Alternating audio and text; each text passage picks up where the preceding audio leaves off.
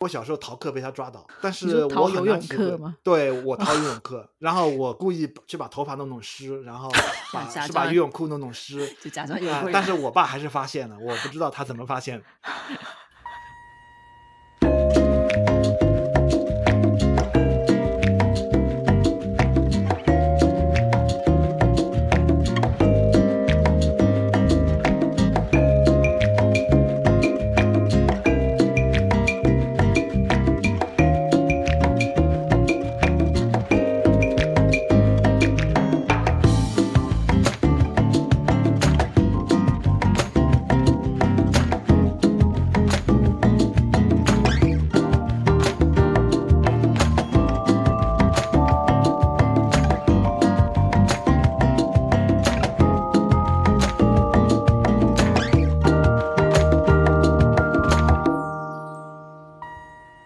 家好，欢迎来到今天的自由速度。我是刘翠伦。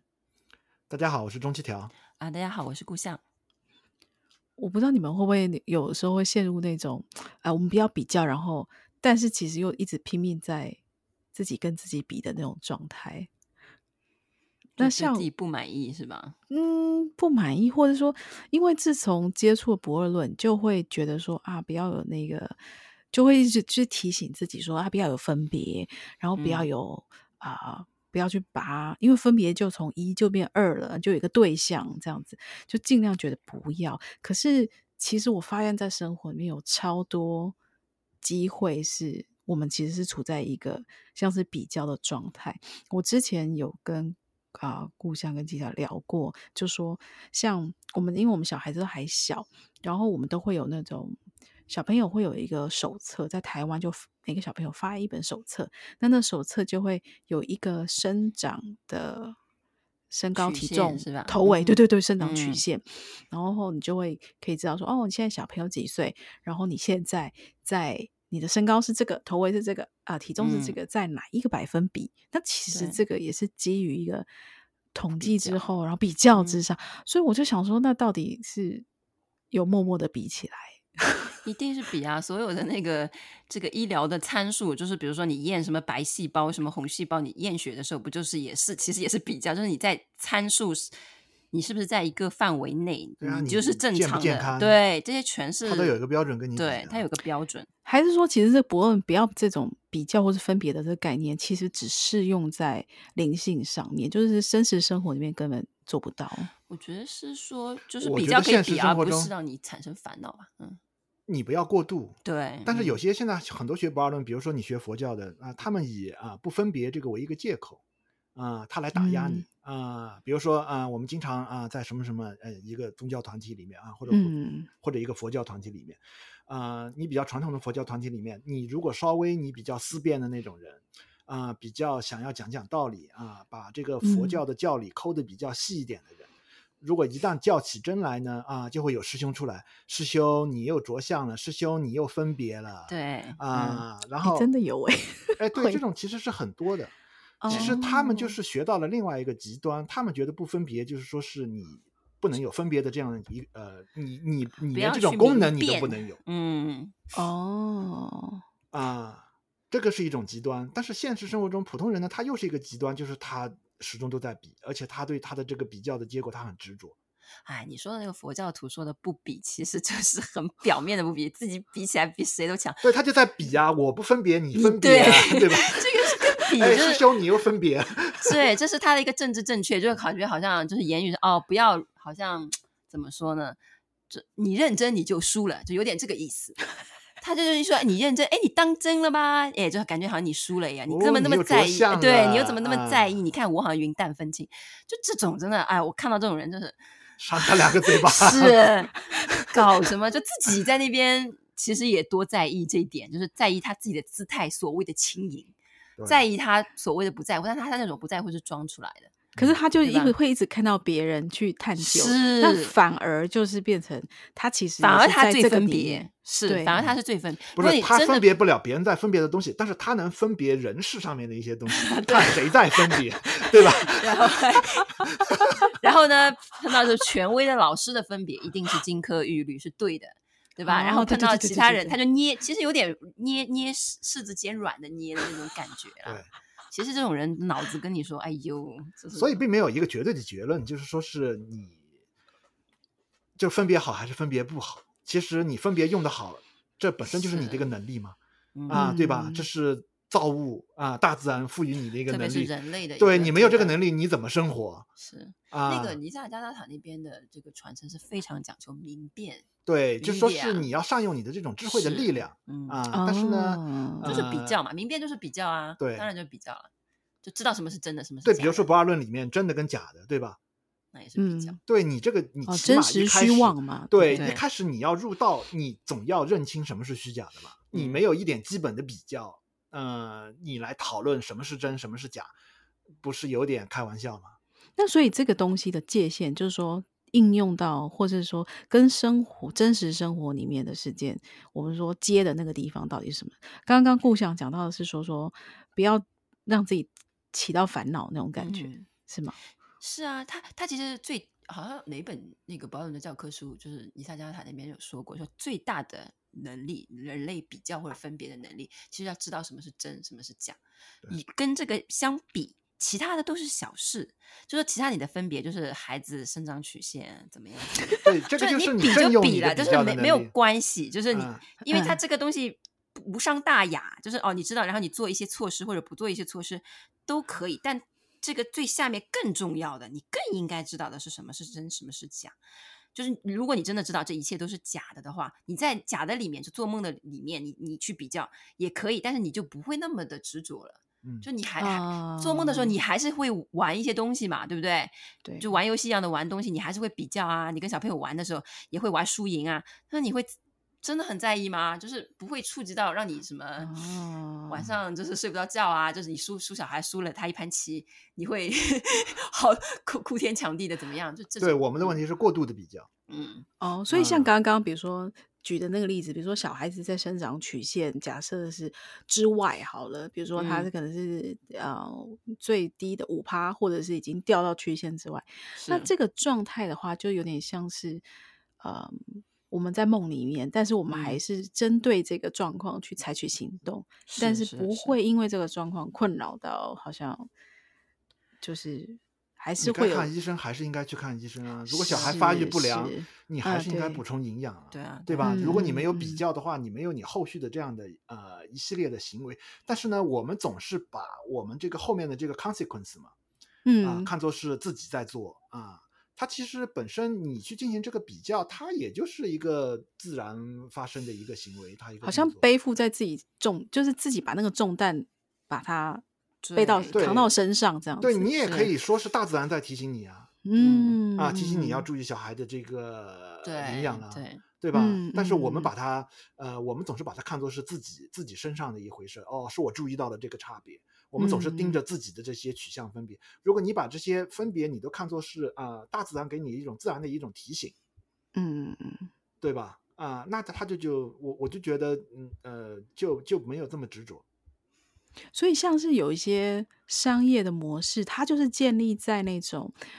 呃，他要让你去比较，然后让你觉得你自己不足。比如说，呃，如果你要幸福，你要买呃这个钻戒，或者是啊呃，嗯或者情人节要送巧克力，或者是哦，女生你要呃什么样的体态才能更吸引人？你要怎么样呃处理自己的妆容或是打扮哦，这样子你可以呃到处受到欢迎，类似这样子。嗯哦，然后如果是没有这个比较，他就不会，因为这个比较会让你产生焦虑吧。就是如果嗯你被这个东西击中的人就觉得，呃，对我好像就是因为没有做这些，所以我我才呃没有我自己以为的受欢迎，类似像这样哎。，比如说我我问一个问题啊，嗯假设你认为你交到朋友、好朋友，嗯是因为自己采取的一些努力交到的朋友，还是是是是就是只是就是说，其实也跟自己努力没什么关系交到的朋友？这个有点像，就是就是这种营销，就是比如说你找到一个爱人，对不对？嗯嗯嗯，这种东西就是其实有的时候好像不是自己努力能够得的，然后但是呢，他这种商业的这个模式，他一定会抓住这个机会，就是跟你说哦，这种东西其实你可以掌控的，你做什么做什么做什么做什么之后，你就能够怎么样怎么样怎么样？因为我觉得你刚刚讲到一个重点哦，因为你刚刚讲到的那些，比如说呃，你找到一个假设是呃你的呃非常适合你的伴侣，或是人生伴侣，嗯、或者是说你讲到呃找到好朋友啊、呃，这这种、嗯、这个都是很比较。比较深刻的这种人际关系之间的这种互动，反而不是我像我刚刚前面讲说哦，如果化个什么妆，然后我就到处就是不认识的人对我的评价都很高那种，你知道他，你知道这两个差别哦？就说只是要比较肤浅的一些肤浅的这些好处，哦、跟你说哦，值得比如说找到遇到深交的那种状态，我，我觉得好像好像不一样，好像。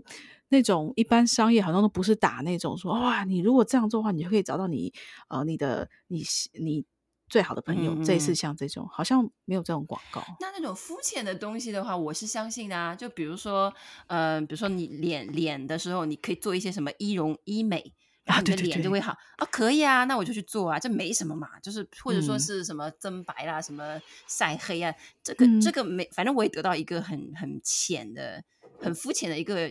结果嘛，比如说矫正牙齿啊，对方的反应这样子，对，方会觉得，嗯、呃，比如说你是做业业务员的，那你觉得哦，哦，我的仪容上面稍微有点那个，那我矫正牙齿，那去矫正牙齿好了。你要只要有钱有时间，你去弄。然后美国人很在意那个牙齿对啊，很在意啊。然后别人会觉得哦，就是你做业务的时候，别人就对你就觉得观感稍微好一点，嗯、那是可以做，方便就没有什么好纠结的。嗯，反而是真的让人纠结的，通常是那种你说的，就是比较深层次的好的伴侣啊。就不是非不是肤浅的那那，可是那个其实你真的花钱也不是 买不到吧？那那那就怎么办？就是比如说小孩如果是遗传基因，就是比较矮一点的，嗯嗯啊，就跟矮子交朋友，那你怎么办？我不知道。可是可是是这样子嘛？就是你说高矮跟交到。能不能交到好朋友，或者是娶到一个好老婆，或者嫁一个好先生，类似像这样子。这有，有些人以为这种东西能够，就是肤浅的这些东西能够影响到深的那种。有些人会误以为是这样子的，嗯、有一个联系。哦、那么这种人的判断，我觉得就蛮累的，就觉得哦，我矫正一个牙齿，我或者是开个双眼皮，我就能够找到我的未来的如意郎君。这种连接就有点怪。如果你本来就知道肤浅的就得到肤浅的，深的就是。生的你你你你能做什么也是有限的，所以你就是说，如果没有这种，我觉得他有一个积极的态度啊，他也不能算是完全的就嗯。不好吧啊，他他觉得人定胜天，自己可以改变很多东西，通过自己的付出一些努力，可以获得自己想要的一些结果，这个也没什么不好啊，嗯啊啊，就是有人会去改名呢，哎，对对，他会改名字啊，好像觉得自己焕然一新。对吧？哦，对对对对对对，加个什么三点水啊，诸如此类的 啊，这个这个这个都有的啊，他也是一种积极的生活态度，就不能说就做出一些改变这样。呃，确实他也可以有改变的，嗯，只是说你太过度了啊，比如说有些人整容啊，整到脸都毁了，这个就有点过分了，对吧？你爱美之心这个是完全可以理解的，你去稍微做一些适适当的整容啊，对你的职业也好，对你的心理也好，你自己。长得漂亮，你自己心理上是很舒服啊，过得是很美好，我觉得完全可以，可以鼓励啊。但是过度的就有点对，嗯、就是说是不是过度，或者是说自己像刚刚讲说，因为广告或者是这些商业行为，把自己好像去把那个对于自己的那个不安全感把它挑出来，然后就觉得啊，啊，我不如啊，我没有这个房子，呃，我家呃我没有那种。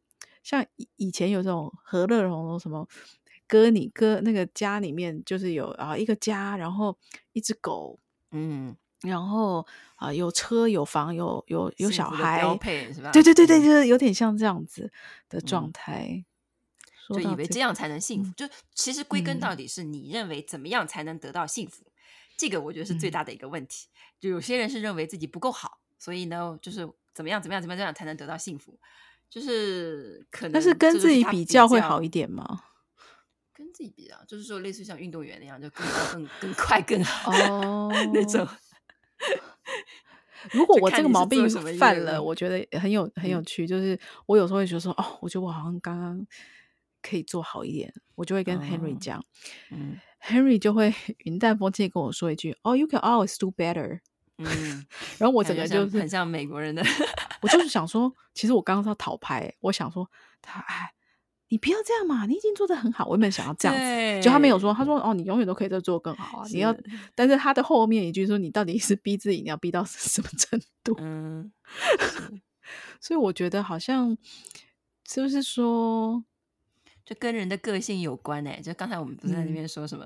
嗯、就有些人个性生来就是就是自我激励型的，嗯，这种从小他就是这样子。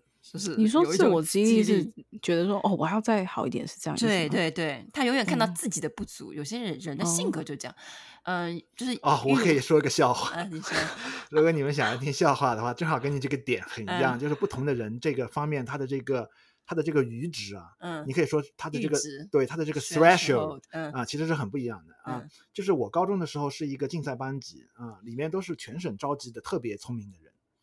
啊、呃，然后正好我有呃两位同学，他们两个是同桌，都是男的，嗯，一个呢是差生，嗯，一个呢是好学生，差生是什么？就是很差、哦，就比较不好的学生，哦，对，比较不好的学生。后来他离开我们班了，因为他觉得我们班压力太大了，啊、因为我们是个专门一个竞赛班级，但是呢，嗯、有这样一位啊、呃、稍微差一点的学生和另外一位呢是我们班的一个拔尖的。嗯啊，然后有次考完的考试嘛，嗯啊，一开始我们刚刚进那个班级，大家都不知道对方的底细，嗯。啊，然后那个好学生就在那里抱怨啊啊，说我这次考。得好烂啊，然后那个差生就不停的安慰他，啊，然后哎呀没关系的啦，什么什么什么，然后因为一开始我们刚刚进那个班级时候，大家不知道对方底细的，对啊，然后安慰了他很久，最后考卷发下来，那个人是第二名。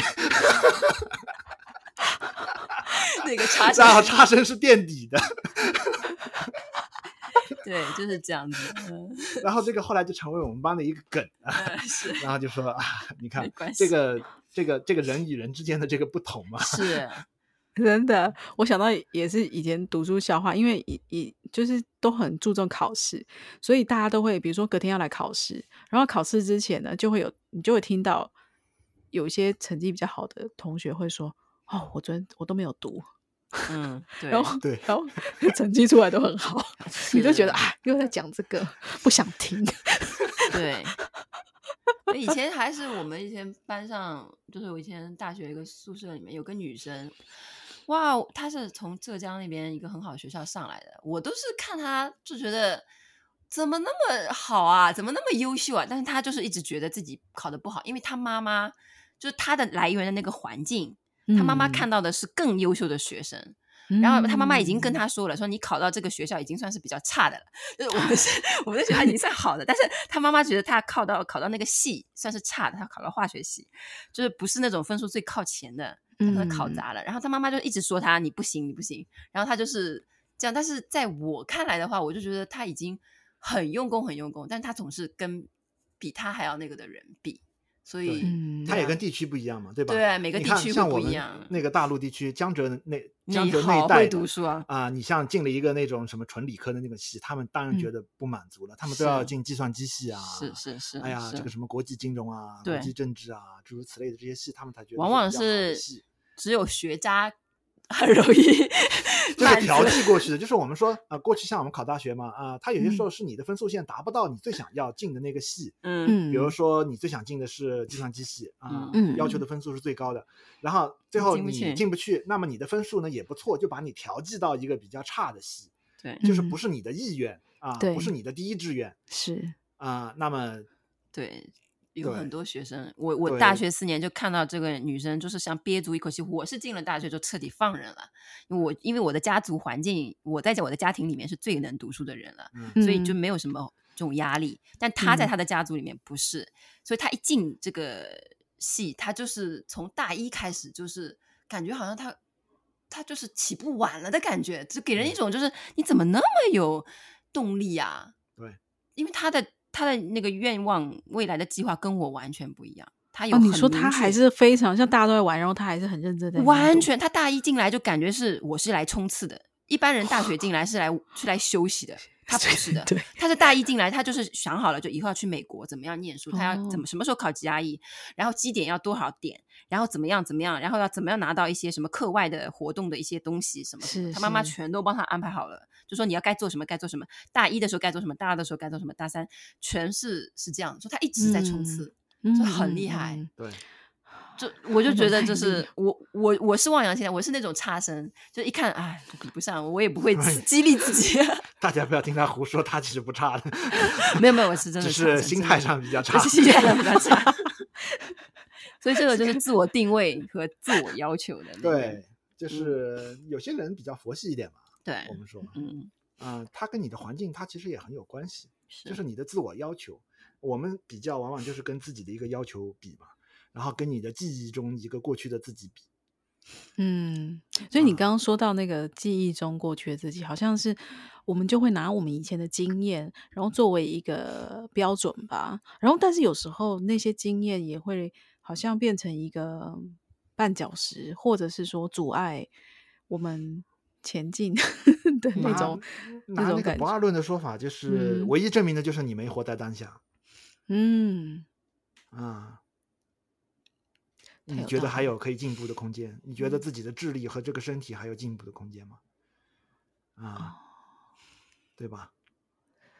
其实像我刚刚在跑步嘛，然后我我旁边有一个教练，我就说其实还蛮好玩的，因为我就是我就是自认为我就是运动白痴，但是因为我我觉得我自己没有运动细胞，反正就是。怪爸妈 没有给我很好的基因，就是就是那种我不是那种，你知道有些人就是一跳舞就觉得动起来，哎，很有动感，虽然他没有学过。嗯、然后有些人学什么运动就是很快，你就会觉得哎，那个姿势看起来就好像。那我常我连热身操要做些什么运动，就教练说哦，一只手往前，然后另外一只手往下，然后我就摆起来就就好像 有有有一些障碍，这样就常常肢体不协调，或者上肢要做什么，嗯、然后脚就没有办法跟着。正确的那个跑动，这样，然后，嗯，在我们练一练以后就好。教练说：“好，我们现在开始跑。”那我们教练这次就跑在我前面，因为他发现说：“哎，我如果前面有一个人，好像会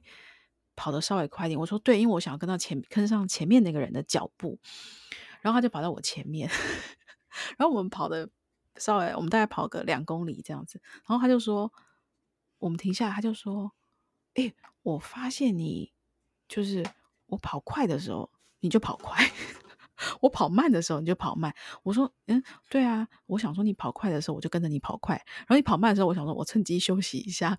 然后他就他就他的意思是说他跑慢的时候他一直想要等我超越他啊，但是我自己脑筋的设定就是说啊，反正我就我不行，我就慢慢跑，嗯、甘于跟在他后面而已。对，我就跟在他后面。我觉得我我能跟教练贴那么近，我已经很开心，已经很好了。嗯，哎，一般就是你不是那种你这样处理啊。如果前面是一个你的老师的话，你不是不是他的意思就是说他没有那种竞争竞争心，可能就是教练，或者说我的脑筋里面已经设定了，我们教练说你要分清楚，一个是你。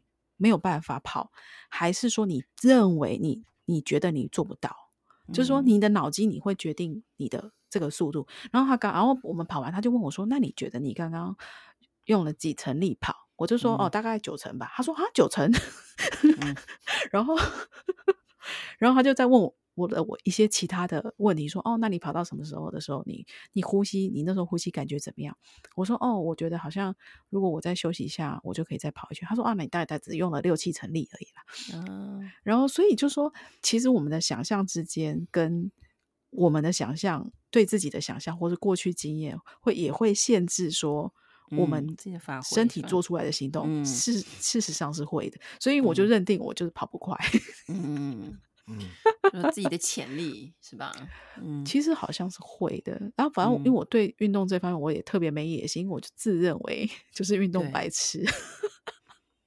对，对这个了解一下，我觉得可能在以后激励小孩上面会比较有那个，你大概知道就是怎么样激励小孩到一个什么程度比较好。嗯对吧？嗯嗯嗯嗯，就什么时候，就比如说他真的是不行啦，或者是什么。所以这个其实需要去训练、去分辨的。因为如果你很早就觉得说啊、呃、不行，像比如说在解，无论是解习题还是身体，比如说身体的动作这些呃运动，假设运动我比较不擅长，我就比较早放弃，就觉得我只要这样就好了。嗯，可是事实上，也许只是我的我的经验限制了我的。当下。所以刚刚七条讲说没有活在当下，我就我觉得有点刚刚有点打到我，我想说，所以我跑步的时候，我都一直局限在我过去的经验，所以我就慢慢跑这样子，嗯，反而没有去发挥我当时的实力。跑步这个事情。对我来说太遥远，我已经 很久 就是体育运动，我我跟你一样，我从来没有很 enjoy。很多人说体育运动会分泌多巴胺，嗯、会让自己很快乐。嗯嗯嗯，我我的快乐通常是从别的地方来，所以也不是体育运动。我我唯一小的时候体育运动是真的参加过比赛，有做这个。我后来发现是可以逼自己，就是达到突破一个什么东西，但是人会均值，这叫什么？均值回落。你最后就是会还是回落到一个自己很舒服的一个状态。可能会就是比如说每天的锻炼的量就回到一个嗯不那么累又很 enjoy 这件事情，我或许逼一逼自己能够好像突破一个啊我可以跑的怎么样。但是很快也又会 拉平了，就会又会均值回落到一个自己觉得舒服的那个。所以我现在后来的日子都是以舒服为主，我从来不挑战自己，因为我知道最后没有用。你逼自己一定会逼到，比如说甚至打坐也好，或者是什么也好，一定是能够人生中可能高光时刻会有一些吧，但没意义。嗯，不能完全这样说的吧？我是这么认为的啊，因为我的人生已经过得有点 不能不能完全这样说。你很多时候修行的时候，你有那种求道的热情，嗯、你也是冲着一个目标去的，你想要开悟，对吧？啊，对，就是你肯定是要确定你现在没有，你要的有那把火，对对啊，你连这把火都没有，就是说你没有一个这样的一个比较的话，那你求道你也不可能就是继续走继继续走下去，对吧？嗯。啊，这个一开始我觉得这个是必不可少啊，就自己要，否则的话，这个呃灵修这个件事情根本就勾不住你，嗯啊，如果是你一开始就学了不二论后面的很多教导啊，我已经是开悟的了啊，我已经就是那个了，那你还求什么道呢？嗯，哎，所以你们灵修有是有需要动力的吗？嗯，年轻的时候肯定很有动力的，要，要，要的啊，那那那个动力是什么？就是冲着开悟去的，嗯哦，啊，就是他是给你画了一个饼啊，你可以说啊，开悟这个东西是给你灵修画了一个饼，最后你发现这个饼也不存在、嗯、啊，对吧？但是一开始这个饼是很有必要的，很有很有必要有人把这个诱饵放在你面前，说有开悟这件事情，嗯，有这个红萝卜，对，快来啊，快来啊，对，快来啊，快来啊，啊，所以这个它也是一种比较嘛。嗯哦，对，对这个东西跟这个体育锻炼是完全不一样的。我说体育锻炼就是你你会有突破自己哈高光时刻，最后回落，因为你的体能是身体是受限的。嗯，但这个开悟这个事情绝对不是，就是好像你啊开悟了一下，然后你又又不行了，就就我我这个不是这个东西是一本万利的，因为这个东西是就是说，因为佛经上它有很多许诺，对吧？啊，开悟这个它的功德是什么？嗯嗯啊，一旦这个就是说金子变成了金子。他就不会退的，嗯。啊，他有就是说是各种对开悟的这种美好的这种描述啊，包括现在我们读巴尔论的这些著作也好，还有这些宗教的啊，他也说这个觉悟嘛啊，他们会说 self knowledge，嗯。啊，就是认知真我或者是说了悟真我啊，他的这些功德啊，他也给你一些很美好的这个描述，其实他也是画了一个饼给你啊，嗯。嗯，如果你一开始没有这个动力的话，就说明这个灵灵修根本勾不到你，嗯，当然你体育运动。老师会拿其他东西来勾你。哎呀，你来参加这个体育比赛吧，比赛了以后可以有加分，可以拿奖学金啊，对吧？这也算是一种，对，强身健体。呃，对啊。然后你为了自己身体好啊，然后呢，男性呢，可能那个时候荷尔蒙比较发达啊，我这样追女孩子啊，比较帅一点啊，对吧？你肯定也是有其他的一些这个诱饵啊，放在你面前的。嗯。然后。比如说中年的人，如果他会去跑步呢？有些出轨了是吧？不是，不是。但是我看到更多中年人是纯粹比较喜欢跑步的那种状态。对啊，就是多巴胺分泌啊，嗯、就是觉得自己。我倒认识蛮多的人啊，他们有时候要出去跑一圈。比如说我爸，我爸是个体育狂啊，我爸不能一天不游泳。嗯，哇，他每天都要游泳。啊，他一天不游泳的话，他浑身不舒服，浑身难受。对，就是分泌了让他幸福的东西。对他，他就觉得，对身体活。我体会不了，反正他小时候逼我游泳啊。那如果你不喜欢，就会很痛苦。对我，所以我小时候逃课被他抓到。啊，嗯，但是我游泳课吗？对，我 逃游泳课，然后我故意去把头发弄弄湿，然后 把是把游泳裤弄弄湿，就假装有但是我爸还是发现了，我不知道他怎么发现的。很小时候多人是能够嗯能够在一个运动中得到快乐的。对，哦，嗯我我其实我是有目的的，因为我嗯发现就是啊，带、小孩需要体力，然后我哦是为了要储备，对对对，储备储备陪小孩玩，对，是对就储备体力这样子。嗯，嗯，对啊，中年人，唉，心酸。中年人都是希望自己不要倒下，通常都是这样子，不要自生嗯病，要不然就很嗯麻烦。所以为了这个嗯去锻炼身体蛮多，还有就是为了工作上面，好不容易就是薪水涨到一个程度啦，做上那个正好是要拼的时候。对吧，其实是对长长到一个阶层之后，反而是最要体力的时候。嗯嗯，就是压力或者责任啊都很嗯大，对对对。所以说来说去，到底是还是多难免吧？就像你刚刚讲，就是求到心啊，然后或者嗯是说心里面有没有办法燃起那个热情，说哦，我今天今天不够精进，嗯，我要再努力一点，或者是说我要努力做做一下参稳，但是就是说又又那个努力又好像又好像又太头脑了一点，嗯，会这样吗？一开始肯定是难免不了的。是一开始你肯定是冲着修行、修行的功德，然 后修行的大饼行中你有 对，嗯，然后你有一些觉受体验啊，你想要更好的体验啊，嗯，他也不能说完全错吧？啊、嗯我觉得在没有完全成熟起，呃没有嗯你一个修行人，你没有完全成熟起来的话，前面一些甜头肯定是需要的，否则你维持不嗯下去的。嗯，否则你修了个两三年，一点效果都没有，那你说你在修啥？嗯，啊你看，就光听离苦得乐，我都觉得哦嗨了，嗯，你肯 定也能够获得一些清凉、一些快乐，对吧？嗯啊，你肯定是这些东西触发着你，或者是有些人他也没有这么多道理啊，那么他去参加一个法会，哦，我能跟我的同修见一面，吃个饭，那也是好处啊，交交朋友啊，嗯啊，对吧？你前面你只能说是这个教法也好，或者灵修也好，这个钩子啊，他用什么方法勾住你对，嗯啊？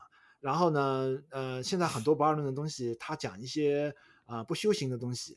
嗯啊、就是比如说无修，它一些无为法的东西。但是长远来看，我觉得要有点修行，你才能够维持一个人在道上吧。否则，一个人你说二三十年，你前面一二年你就只是听闻了不二论这种教法，后面你就只是自己呃放羊，保险买了，对 啊、然后你也觉得不需要修，自己有没有开悟，你也没有一个确定的把握。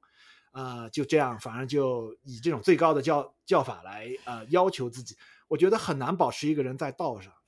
这个是被那个甚至被不二论的导师们批评的。那个那个穆吉就批评过这个这种人，嗯，他说这种就是口头上面说啊什么不用修啊，或者说不用对什么分别啊，不用怎么样，不用做什么东西的这种人根本就不是不二论的人。这些人他说是伪不二论，就是或者是新不二论 （neo advanta）。他说这种人就是这这颗药是用来救你的，但是他说这颗药的这个胶囊还没有融化，是不会融化的，就里面是有药，但是呢，你你这个胶囊的外面那个胶囊是不会融化的，所以你吞下去对你没有用只。是吞下了那个药。对，嗯，哦，就像囫囵吞枣，其实你根本没有把它，它它是坚硬的一个壳，你拿着一个坚硬的壳把它吞下去了，对，其所以实你没有是武装受益到了自己的一个思想嘛。对，啊，嗯对吧？你武装了自己这个见地，觉得你现在做的这个都是对的啊、嗯我跟圣人的这个要求一样的。你看，他们也说不需要修，他们也说我已经开悟了，没有人开悟。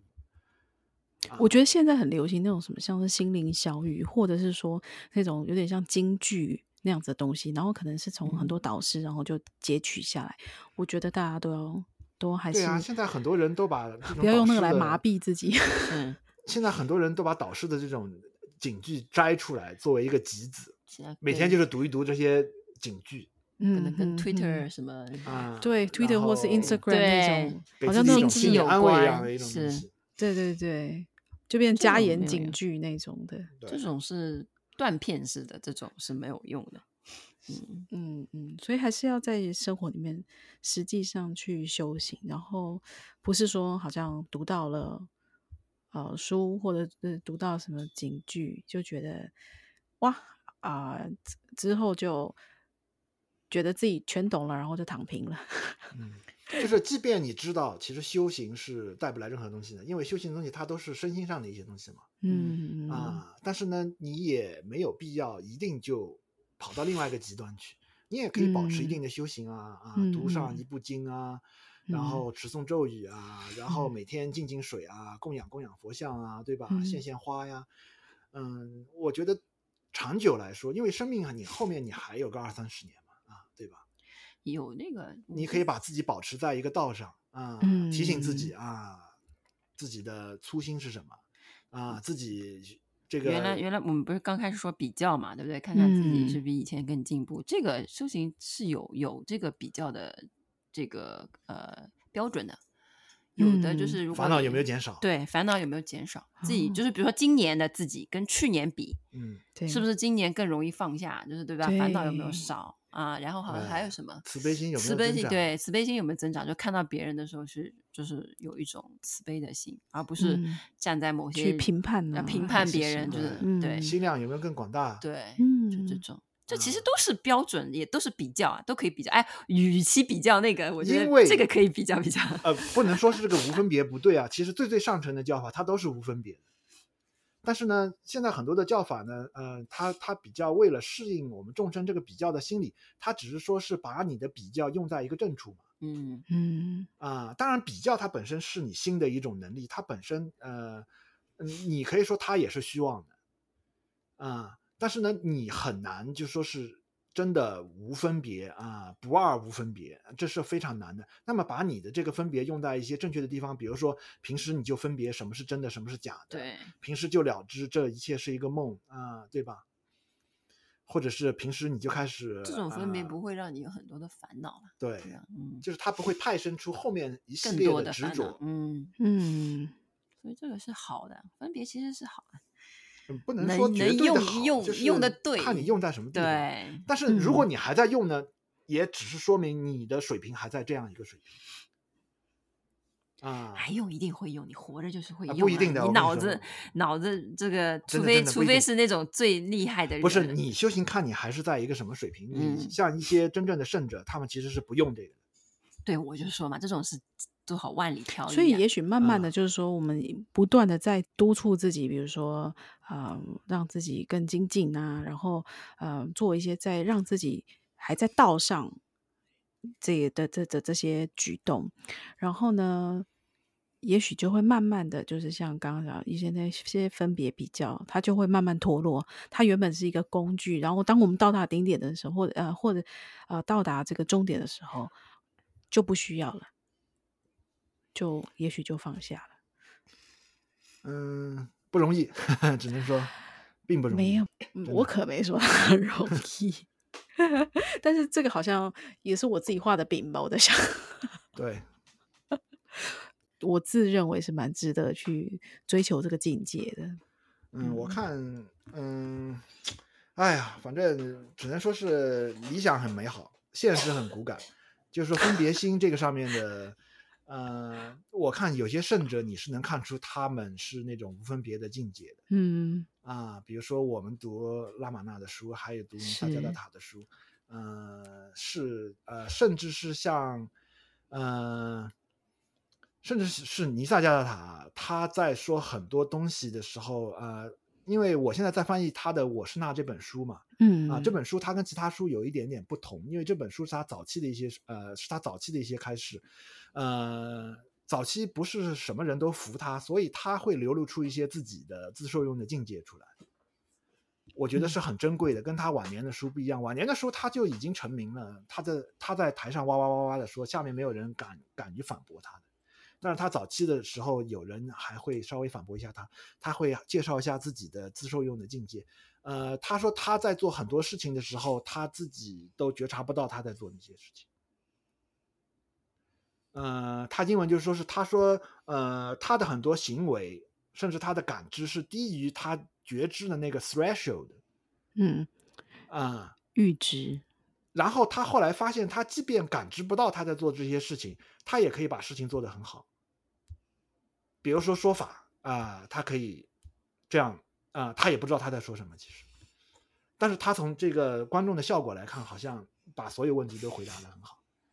啊、呃，就是我们根本想象不出来无分别的那种导师，他的水平是什么样的，或他的境界是什么样？对，他的境界是什么样的？嗯、呃，我这里可能会讲的稍微有点深了啊、呃。关于无分别这个，我年轻的时候很喜欢禅宗，我看过禅宗的一个公案啊、呃。我年轻的时候觉得不可思议，我后来也是看了尼萨加德塔的书，我才发现哦，原来真的可以这样。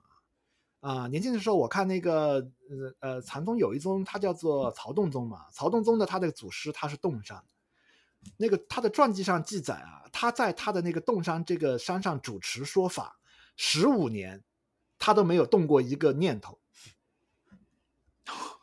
啊、然后那个因为他没有一个我做了什么，我要做什么，他都没有这样的一个念头，所以说是那个山的山神根本就看不见他。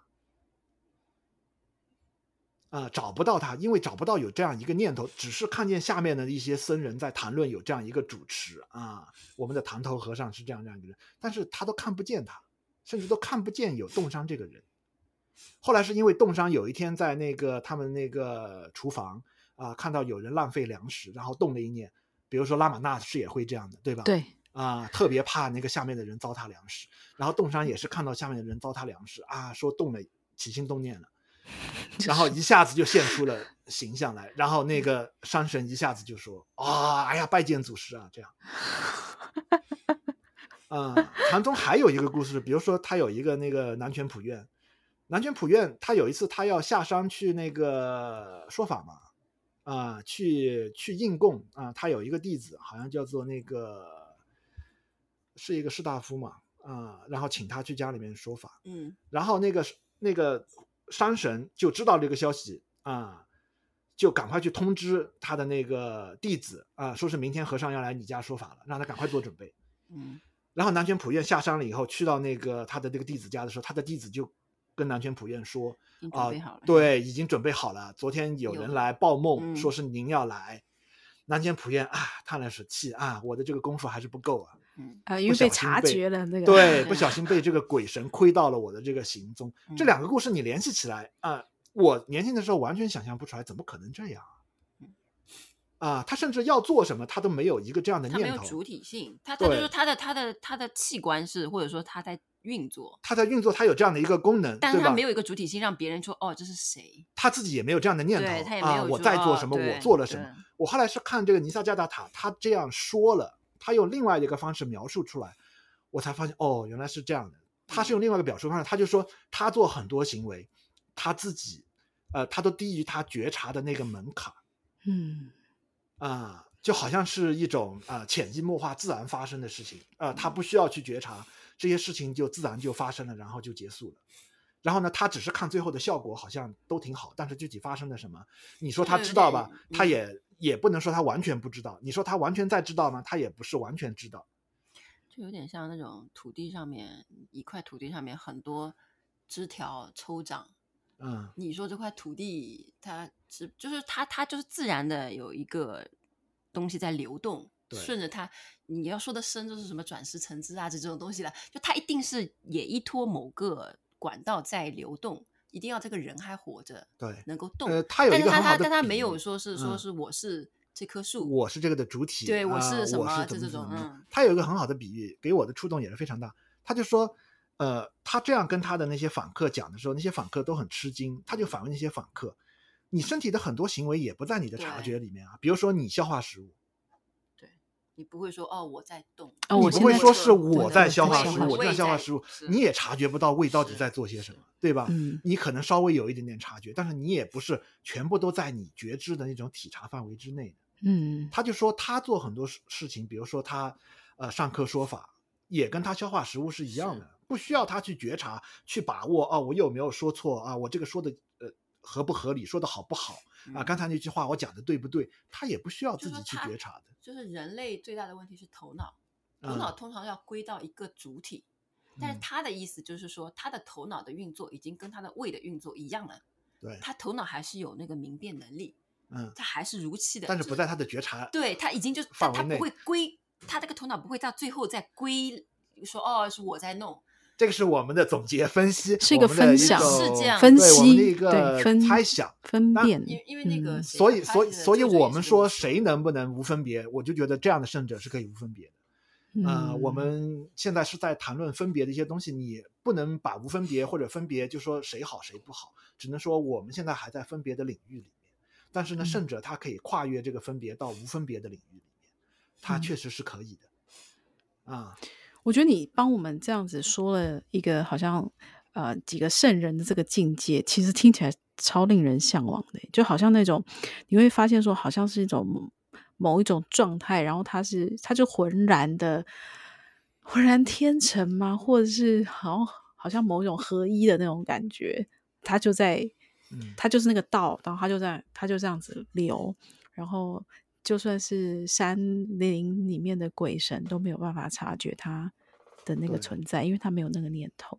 嗯，嗯，就普通人能做的就是说，不要总是觉得是自己啊，就是、嗯这个就是普通人的口诀嘛，就是说、嗯有时候啊知道一点他们的自身境界，嗯、是挺好的。虽然圣人他嗯一直在说、啊，我跟你没有区别，我跟你是一样的。他说的是究竟上的啊确是他跟我们没有区别，我们都是一个。但是如果真的竟上是这样知道他们的水平的话，就觉得哎，怎么差这么远啊？对，好难啊！你觉得这个怎么可能做到啊？啊这个自叹不如，对不对？对，呃，然后他们说的很多话，你就看到他落到实处，是因为，比如说嗯尼萨加达经常说一切都是自己发生的，嗯，啊，对一切它都像机器一样自然就发生了。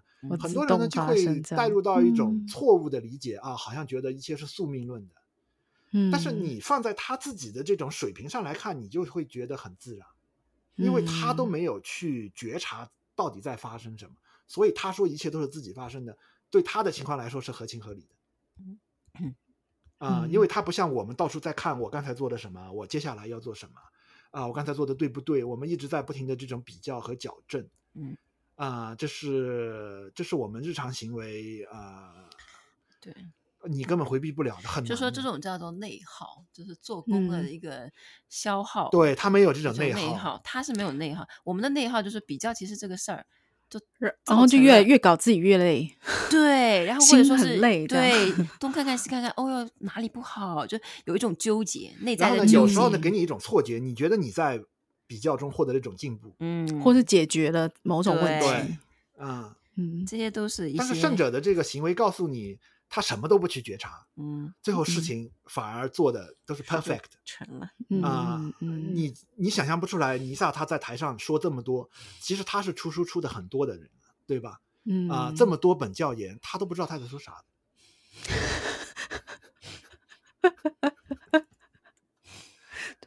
他只是说一开始的时候啊、他会这样，后来他发现，好像他不去觉察，最后下面的人都在鼓掌，都在是很好奇、津津有味的听，好像效果挺好的嘛。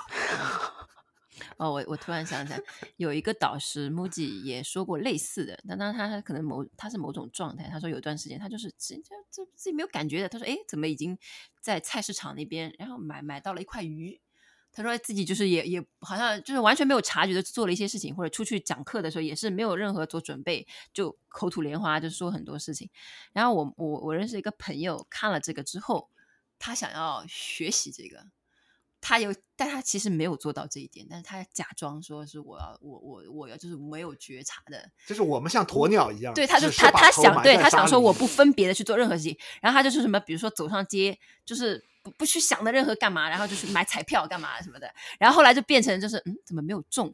就是 彩票没有中，就是就是就是有一种就是我其实是你内内在还有得失，就是你你你想要检验自己有没有你去模仿的时候，对你去模仿的时候，你你去模仿的时候已经在比较了，对吧？啊，所以你这个根子上。你你根子上其实已经是污染的，你不可能结出一个是纯净的花朵。因为有一些人偶然的时候，在一个比较 hyper 的状态下，他感觉就是自己想做什么就做什么，好像是的确是没有任何的，特别是修瑜伽的人，呃，对他可能会达到一个这样的一个他在一种比较比较狂喜的状态，会觉得好像一切都很圆满，我做任何事情都会成功，但是他买彩票一定中。对，但是嗯他隐隐的其实暗暗的是在觉察自己行不行。他其实暗暗的在看自己嗯这段状态行不行，然后这段状态如果呃变得就是减弱了，然后他就会很懊恼，说：“哎呀，去昨天还更更好像更无分别哦，今天怎么分别的多了一点啊？”就是这种 在分别中的分别。呃，是是是，这个这个就跟圣人的你就知道有是是很大的区别。听到这边哦，会不会更能够觉察自己，呃，是在比较，或者是不是因为比较的时候，然后把自己，呃，反而让自己有更多的烦恼，然后让自己更不开心的。所以，如果是这样子的话，就就一定要停下来，不要再往这个坑里面把自己推到那个坑里面去啊、呃！不要让这个比较让自己觉得更不快乐哦。如果我们没有办法到圣人的境界的话，至少。在这个人世间也是要开心，活得开心一点吧。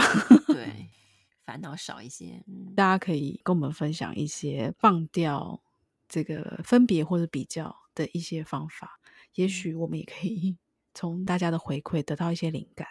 嗯，那我们今天就聊到这里喽。